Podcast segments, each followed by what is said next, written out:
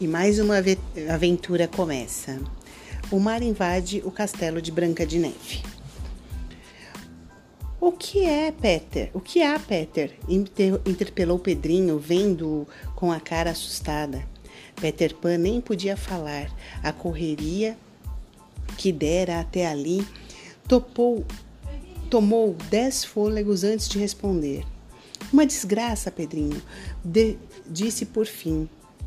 Imagine que eu estava arrumando, as, nas, arrumando nas terras novas o mar dos piratas, um pedaço só, quando de, desmoronou um morro e a água foi alcançar o castelo da Branca de Neve, inundou tudo. Só ficou de fora a torre mais alta. Branca e os sete anões estão lá em cima da torre, tremendo de medo que, as, que a água suba mais e os afogue. A notícia causou profunda consternação. Emília correu em busca de um binóculo para espiar o que restava do lindo castelo. Felizmente a água parou de subir, disse ela, depois do exame, mas os náufragos não sabem disso e continuam com o maior desespero torcendo as mãos e chorando. Se pudéssemos avisá-los de que a água parou de subir, mas avisá-los como? Canoa não havia ali, nenhuma. A única embarcação existente na zona era uma hiena dos mares do Capitão Gancho. Onde há re... não há remédio, propôs Pedrinho. Temos que recorrer à hiena dos mares. Parece simples, observou Peter Pan, mas você esquece que o Capitão Gancho é nosso inimigo? E por que esquece? E por que e por coisa nenhuma nos concederia o seu barco. Se fosse para atacar ou destruir a torre, ainda vá lá, mas para salvar alguém, isso nunca. Aquele diabo é pior, é a pior das biscas. Ficaram todos atrapalhados por um momento pensando. Súbito, Emília bateu na testa. Há um jeito. Atrair o capitão Gancho para para aqui prendê-lo na dispensa e depois fan fantasiamos o Sancho de pirata e o Sancho vai lá, engana a tripulação e dá ordem para o navio salvar os náufragos. Em falta de melhor ideia da Emília, a da Emília foi aprovada. Antes de tudo, porém, observou Peter Pan, temos que descobrir um jeito de avisar a Branca de que a água parou de subir, senão ela morre de medo. Não haverá por aqui nenhum pombo-correio ou alguma coisa que voe? Ah, um galo carijó, murmurou o Pedrinho. Emília bateu na testa. Ah, o Pégaso, Pégaso, o Pégaso! Aquela lembrança foi um raio de sol no escuro. Belerofonte correu ao pastinho para dar a ordem ao Pégaso, ao maravilhoso corcel, o qual, no mesmo instante, partiu pelos ares como uma enorme garça alvíssima. Que beleza! exclamou Narizinho. Todos igualmente se extasiaram com o voo maravilhoso todos menos Belerofonte, que já se enjoara de ver aquilo. Pégaso foi e deu o recado. Ah, o suspiro de alívio de Branca de Neve, a sua alegria ao saber que o sítio de Dona Benta estavam cuidando de aprontar uma embarcação para salvá-la e aos anões e todos os seus tesouros. Mas Dunga não concordou. Perdão, Branquinha. O mais acertado me parece que você vá para o sítio montada neste cavalo e nós fiquemos aqui à espera do navio. Os outros anões concordaram imediatamente. Branca resistiu, não queria separar-se deles, mas afinal teve que ceder. Montou no Pégaso e lá se foi. Quando o cavalo de asa sentou no terreiro, a criançada viu a, a viu em cima do cavalo e dele a adorada princesinha. Foi um clamor: Viva, viva! A branca saltou, ainda tonta da viagem aérea, e correu para o colo de Dona Benta. Ai, que susto, vovó! Quando as águas começaram a invadir as nossas terras e o Dunga, na maior das aflições, que veio me avisar. O Dunga, respondeu Emília, espantou-se Emília. Mas ele não é mudo? Foi, foi mudo, minha, minha cara. O pavor fê-lo recuperar a voz. Eu fiquei com as pernas moles quando vi o coitadinho aproximar-se com os olhos arregaladíssimos, berrando: O mar vem vindo e engolindo as nossas terras. Foi ele o primeiro a observar o fenômeno. Avisou-me e avisou os demais. Imediatamente todos se puseram a carregar os nossos sacos de diamantes dos porões para o alto da torre e ficamos reunidos lá morrendo de medo até que um vulto branco apareceu no céu. Vinha vindo, vinha vindo, chegou, era o Pégaso. Uf, que alívio! Quem teve a abençoada ideia de mandar esse cavalo de asas? Fui eu, berrou Emília radiante. Mas Dona Benta contestou: Não, Branca. O seu verdadeiro salvador foi Peter Pan. Se ele não houvesse aparecido aqui com a notícia da inundação, ninguém se lembraria do cavalo de asas. Mas fui eu quem lembrei do Pégaso para levar o recado. Pedrinho pensou no galo carijó. Grande coisa, exclamou Pedrinho. Fatalmente tínhamos que lembrar do Pégaso, já que era o único ente de asas que havia por aqui. Todos iam lembrar-se dele, até a Quimera, que você berrou o nome de Pégaso antes dos outros foi simplesmente porque porque a lambeta mor diz, como diz o Visconde, porque a lambeta mor diz o, disse o Visconde. Nada de encrencas, acalmou Dona Benta podemos re repartir a abençoada ideia entre Peter Pan e Emília. Peter Pan era que era orgulhoso, orgulhosinho, desistiu da sua parte. Muito obrigada, cedo minha metade para a senhora Marquesa, já que fez tanto caso das suas glorio, glori, gloriolas. Poderá guardá-la no seu, no seu museuzinho, junto com o pé de frango de seis dedos. Emília não gostou da piada. Findo o incidente, puseram-se a discutir o meio de prender na dispensa o capitão Gancho.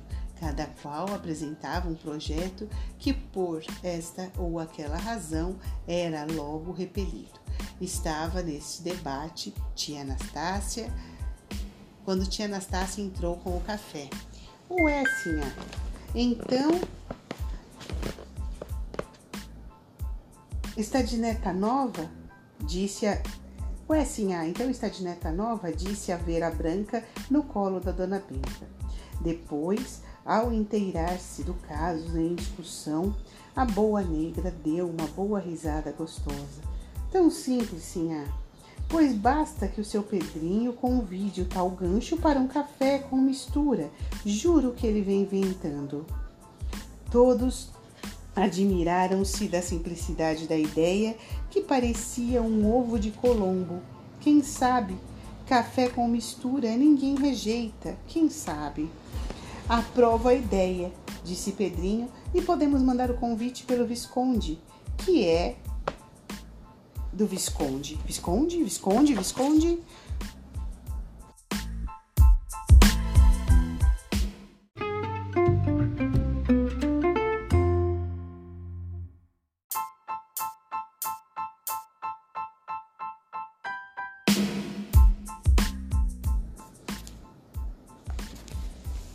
Visconde em cena. O Sabino estava no pasto, a conversar com o conselheiro. Acabou-se o nosso sossego, dizia o burro falante, cheio de saudades do tempo antigo. Com a mudança do País das Maravilhas para cá, as encrencas começaram a suceder, uma atrás da outra. Também penso assim, concordou o Visconde, e a maior vítima sou sempre eu. Para as coisas de, para as coisas perigosas, só lembram de mim. Fizeram-me trepar no cedro grande para dar um recado ao polegarzinho.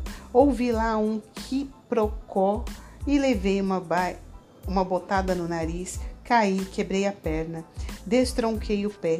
Felizmente, Nastácia já me consertou. É, essa é a razão da escolha do senhor Visconde para as empresas arriscadas. Disse o burro falante: O senhor Visconde é consertável. Sim, tia Anastácia costuma consertar-me. Já o, o polegar não pôde fazer o mesmo, porque ele é de carne e tem que sarar com o tempo. Tia Anastácia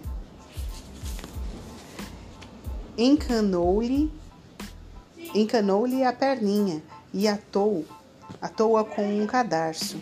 Só nestes quinze dias ele poderá erguer-se da cama.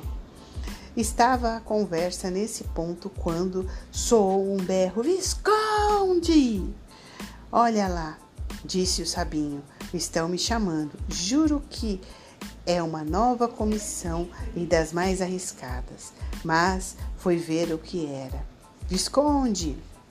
Corra à praia do Mar dos Piratas, convide o Capitão Gancho para um café com mistura aqui no sítio. Que história é essa? O Visconde não estava a par dos fatos e exigiu que o pusessem no, no conhecimento de tudo. Resmungou um bocadinho, mas obedeceu e foi. Chegando na praia, encontrou o Capitão Gancho num praguejamento horrível contra os homens naquele momento ocupado, ocupados nas manobras do navio. O gancho estava sentado sobre a barrica de pólvora e a suar em bicas. Uf, que calor! Senhor capitão, disse o Visconde, venho do sítio da Dona Benta convidá-lo para um cafezinho com mistura na varanda. Há bolinhos, torradas e pipocas. O capitão arregalou os olhos e, sem querer, lamber os beiços. E sem querer lamber os beiços, a palavra bolinhos fazia-lhe vir água na boca, mas desconfiou. De quem é o convite? Nosso, Dona Benta, Narizinho, Pedrinho, Emília e meu. O pirata continuava desconfiado. O maldito Peter Pan não anda por lá? perguntou. O Visconde fez a carinha mais inocente do mundo. Não, não gostava de mentir, mas naquele instante era forçado a enganar o capitão e teve uma saída verdadeiramente emiliana. Passou um minutinho de rugas na testa e disse: Peter Pan? Ah, já sei. O senhor refere-se ao, ao Peninha? Que Peninha? berrou o pirata que nunca soube quem era o Peninha. Pois o Peninha, tornou o Visconde, é aquele menino que nos apareceu uma vez e nunca mais, um que canta com o como galo e não cresce. Pois então, é esse mesmo, é o Peter Pan, berrou o pirata. Isso de cantar como galo não e não crescer, só Peter Pan, com 600 milhões de caramujos, Há anos que esse menino me persegue de todas as maneiras, mas hei de vencê-lo um dia.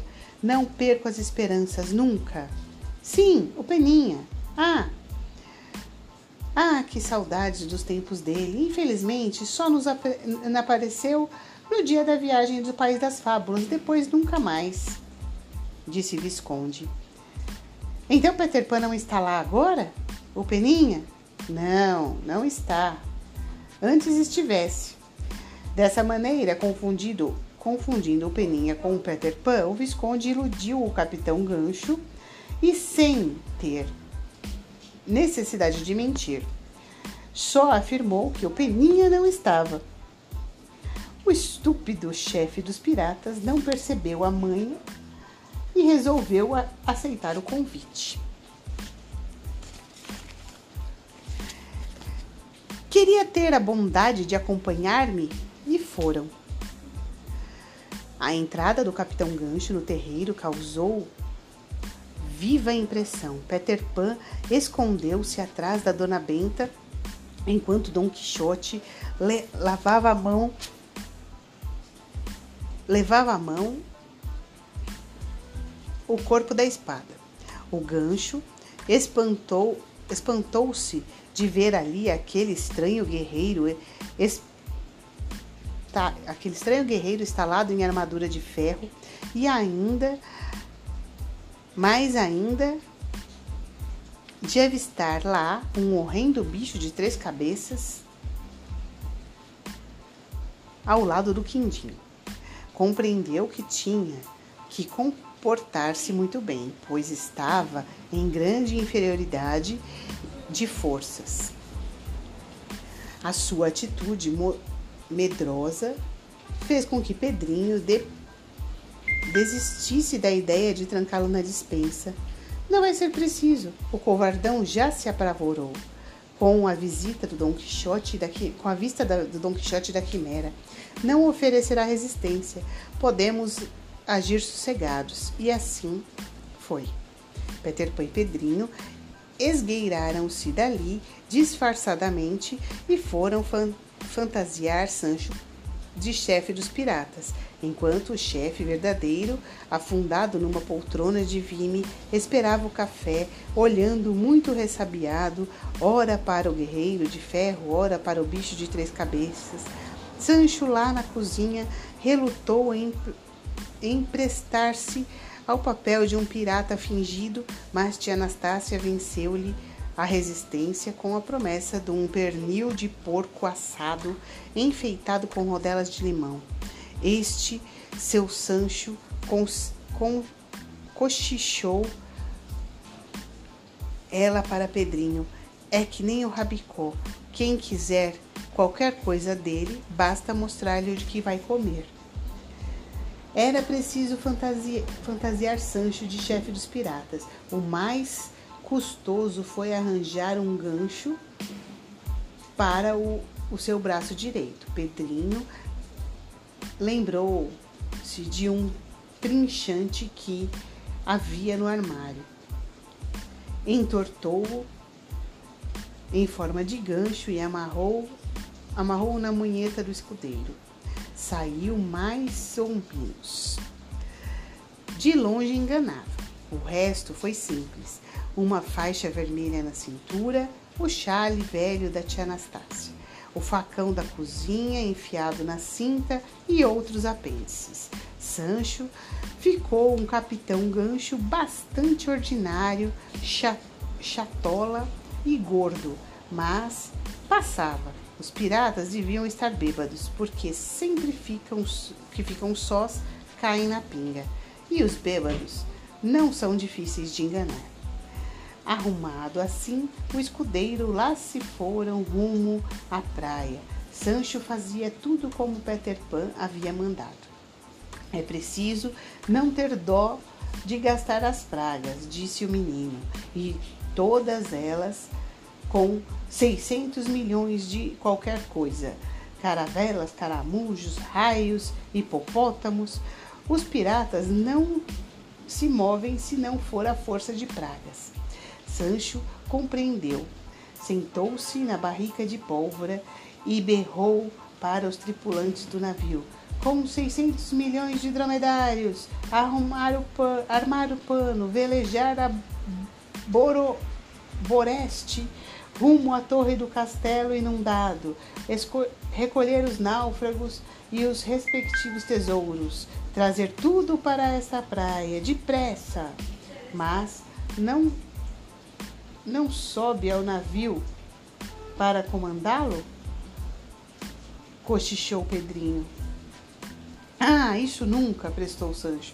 Não nasci para, para marinheiro, só para olhar para as ondas, já vomito, já, só de olhar as ondas já vomito os bofes. Além de que eles poderiam perceber o embuste e dar-me cabo no canastro. Peter Pan achou razoável a objeção. Nesse caso, nomeie, nomeie um chefe. Indique para o comando do navio ao Starkey, que o Starkey, que de todos esses piratas me parece ser o melhor. Sancho berrou um novo, de novo para a tripulação.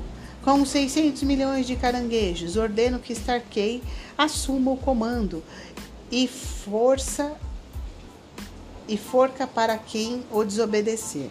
Rapidamente o navio começou a, a, a, a prestar-se. Minutos depois, ergueu a âncora e partiu. Lá da varanda, Emília tudo acompanhava através do binóculo. O plano está saindo certinho, berrou ela. A hiena dos mares já levantou âncora e lá se vai de velas estuf... infus... infunadas na direção da torre. Ah, porque foi a abelhuda criaturinha dizer aquilo em voz tão berrenta. Imediatamente o capitão Gancho percebeu a esparrela que havia caído e, como estivesse a comer bolinho, engasgou. Foi preciso que Bele, Belerofonte lhe desse vários e tremendos murros nas costas. Traição, traição, urrou ele. Depois que se viu livre do bolinho, foi miseravelmente enganado pelo infame sabugo. Juro que Peter Pan está por aqui. A alma danada, a alma danada disso tudo só pode ser dele. E na cegueira da fúria, deu no pé, deu com o pé na bandeja de tia Anastácia, saltou, cer, saltou a cerca e pôs-se a correr em direção à praia. E agora, murmurou Dona Benta, a tremer de medo. Alcançar o navio ele não alcança, disse Belerofonte. Mas o melhor é não deixarmos sair daqui, gritou para o Pégaso que, o cerca, que cercasse o capitão no caminho. Quando o chefe dos piratas, lá longe, viu surgir diante de si um cavalo maravilhoso, estarreceu de assombro. Com a ponta, com a ponta das asas, o Pégaso foi varrendo para trás. Foi varrendo para trás e para trás e para trás até o terreiro. Lá chegando, o bandido não teve outro remédio que senão subir de novo a escadinha da varanda e afundar-se na poltrona de vime. Bufava que nem locomotiva, mas era bufo murcho. Compreendera que qualquer resistência seria inútil.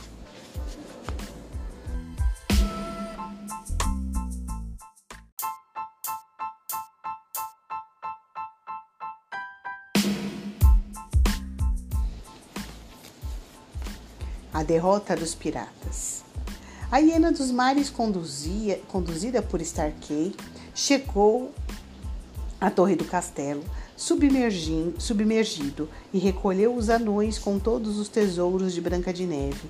A vista, porém, de tantas as preciosidades virou instantaneamente a cabeça daqueles homens sem Deus nem lei. Starkey reuniu-se e disse: o capitão Gancho ficou sozinho lá na praia. Logo somos nós os donos do navio. Proponho um motim. Depore, deporemos, deporemos o velho gancho e ficaremos donos destes tesouros. E os anões? Quis saber um dos piratas. Os anões? Nós os vendemos como escravos. Devem ser ótimos para cuidar de jardins. Todos concordaram. Em um coro de urras suou. Starkey prosseguiu. Em vista disso, eu proponho que velejemos na direção daquele, daquele palácio que se avista em bom bordo. Podemos desembarcar lá e conquistá-lo, e ficaremos morando nele a gozar das delícias dos nossos tesouros. A proposta foi aceita unanimemente, mas os piratas amotinados não previam a, a esperteza da Emília.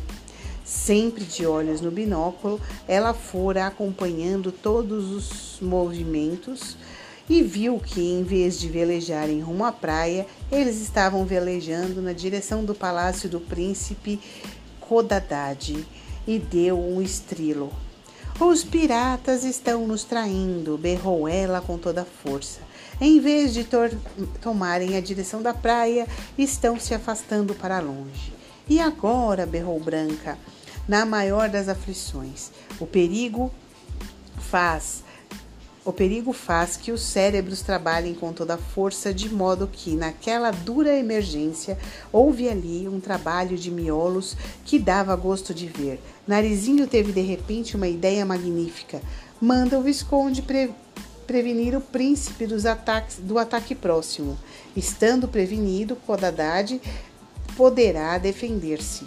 Basta que su suspenda a ponte elevadiça do palácio. Brevero Forte deu um assobio com que chamava o Pégaso. O maravilhoso cavalo saltou para o terreiro, já de asas semiabertas.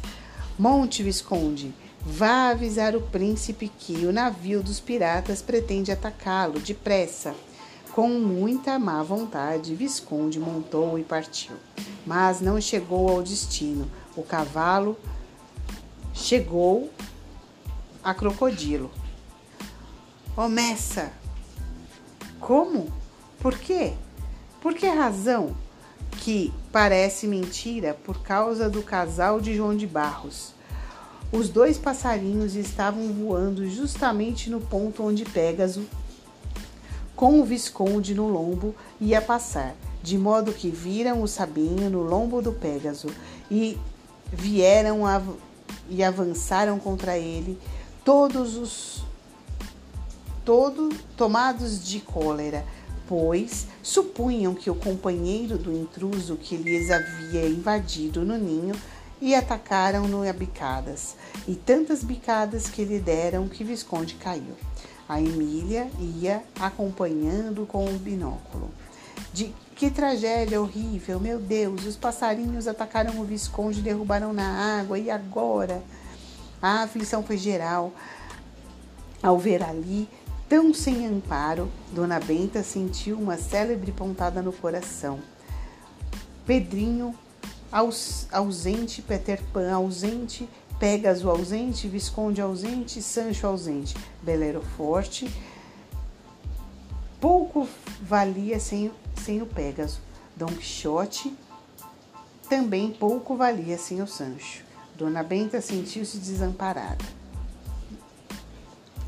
E para o aumento da sua aflição havia aquele desespero da Branca de Neve. E os meus queridos anões, chorava a princesinha, os meus tesouros, tudo roubado, ai, ai, ai. A atrapalhação foi tanta que Emília teve que largar o binóculo para assumir o comando. Ideias, venham ideias! Emília dava murmurinhos para a cachola a ver se saía alguma ideia boa. No momento não saiu nada. Depois de um sorriso de triunfo, brilhou-lhe os olhos. Acalmem-se. Ainda há um supremo recurso, disse a diabinha. Todos voltaram-se para ela, surpresos. Fale, Emília, fale, implorou Dona Benta. Ah, o faz de conta. Quando tudo parece perdido, eu recorro ao faz de conta e salvo a situação. Continuaram todos em suspenso, os olhos muito abertos, sem compreender. Facílimo, faz de conta que o Visconde, o Visconde caiu bem em cima do crocodilo do Capitão Gancho e com o qual fatalmente deve estar nadando no mar dos piratas. E, em procura do resto, o Visconde cai bem em cima dele e conversa com ele, tapeia ele e faz ele acreditar que o resto do petisco, isto é, o capitão Gancho, está no palácio do príncipe Codadade. E o bobo do crocodilo, que é um estúpido, acredita e se encaminha para lá. O Visconde pula em terra, Sãozinho e Salvinho e corre para avisar o príncipe. Que tal? Todos acharam excelente a, a solução. mesmo porque aquilo ou nada, o único, de, o único defeito que era era ser uma solução muito cheia de eles. Nos momentos angustiosos, Emília desesperava, nos, desesperava os pronomes oblíquos. Mas deu tudo certo. O Visconde caiu bem em cima do crocodilo, conversou com ele, tapeou ele e convenceu ele de que o capitão Gancho estava hospedado no palácio do príncipe Codadad e fez o crocodilo nadar para lá com a maior rapidez. O crocodilo, num verdadeiro, bo um verdadeiro bobo, engoliu tudo e levou o Visconde à praia das mil e uma noites e ajudou-o a pular, a, a pular em terra Instantes depois, Visconde dava o recado ao príncipe. Codadad era um moço de coragem e não se assustou. Subiu no mirante do palácio e viu que realmente o navio vinha vindo com as velas estufadas na sua, na sua direção. Espere, eu te, eu te curo, murmurou o cerrado, murmurou cerrando os punhos, e desceu para ordenar o levantamento da ponte levadiça. A ordem foi executada e em seguida os guardas correram ao depósito para o armamento, o depósito de armamentos, onde tiraram todas as espadas e lanças e escudos. O palácio estava em rigorosa prontidão quando o hiena dos mares encostou no cais que havia. Os piratas desembarcaram sem demora, armados de trabucos de boca de sino, com facas entre os dentes, e, avança e avançaram. Mas, ao perceberem que a ponte levadiça já estava suspensa, romperam em pragas e maldições. Com 600 milhões de infernos, é, rugiu Starkey, fomos traídos. Alguém avisou o dono deste palácio. Nisto, deu com os olhos numa coisa que o fez rir. Cinco barrilhotes enfileirados ali perto. A vista de pipas, barris e barrilotes causa sempre grande prazer dos amigos de pinga. Porque pode ser pinga. Starkey esqueceu os bilhões de infernos e correu para e, e correu a, es, a espetar os a espetar com a espada os barriletes, cheio de um, lip, um líquido que jorrou pelas, pelas ventas se dilatassem. Pinga, rapaziada! gritou ele. Os piratas lançaram-se aos barriletes como gatos e ratos. Minutos depois estavam babando caídos na terra, bebíssimos. Então os guardas do príncipe vieram, amarraram-nos de pés e, com os pés e as mãos e carregaram-me para o calabouço do palácio. Codadad espantou-se daquilo. Quem, quem teria tido a luminosa ideia de vencer os piratas com pinga? foi o sabuguinho de cartola que veio montado no jacaré. Respondeu o chefe dos guardas. Chegou-se a mim e sugeriu a ideia. Achei a ideia a ideia boa e antes de levantar a ponte mandei que depositassem barriletes de espírito divino. Codadad, muito satisfeito, disse: Isso que eu, eu chamo de vitória incruenta. Vencemos sem derramar uma só gota de sangue. Em seguida, foi com o Visconde inspecionar e tomar posse do hiena dos mares. Che que chiqueiro imundo! Os dois vis visitantes tinham de tapar o nariz, tudo sabem, tudo sebento, encardido e gorduroso. Vou mandar fazer neste navio uma esfregação com um caco de telha, depois transformá-lo, transformá-lo em, em meu iate. E se a vossa alteza me permite, disse Visconde, eu proporei um bom nome para o futuro iate, o beija-flor das ondas. Codadade concordou com a poética denominação. E essa história acabou por aqui.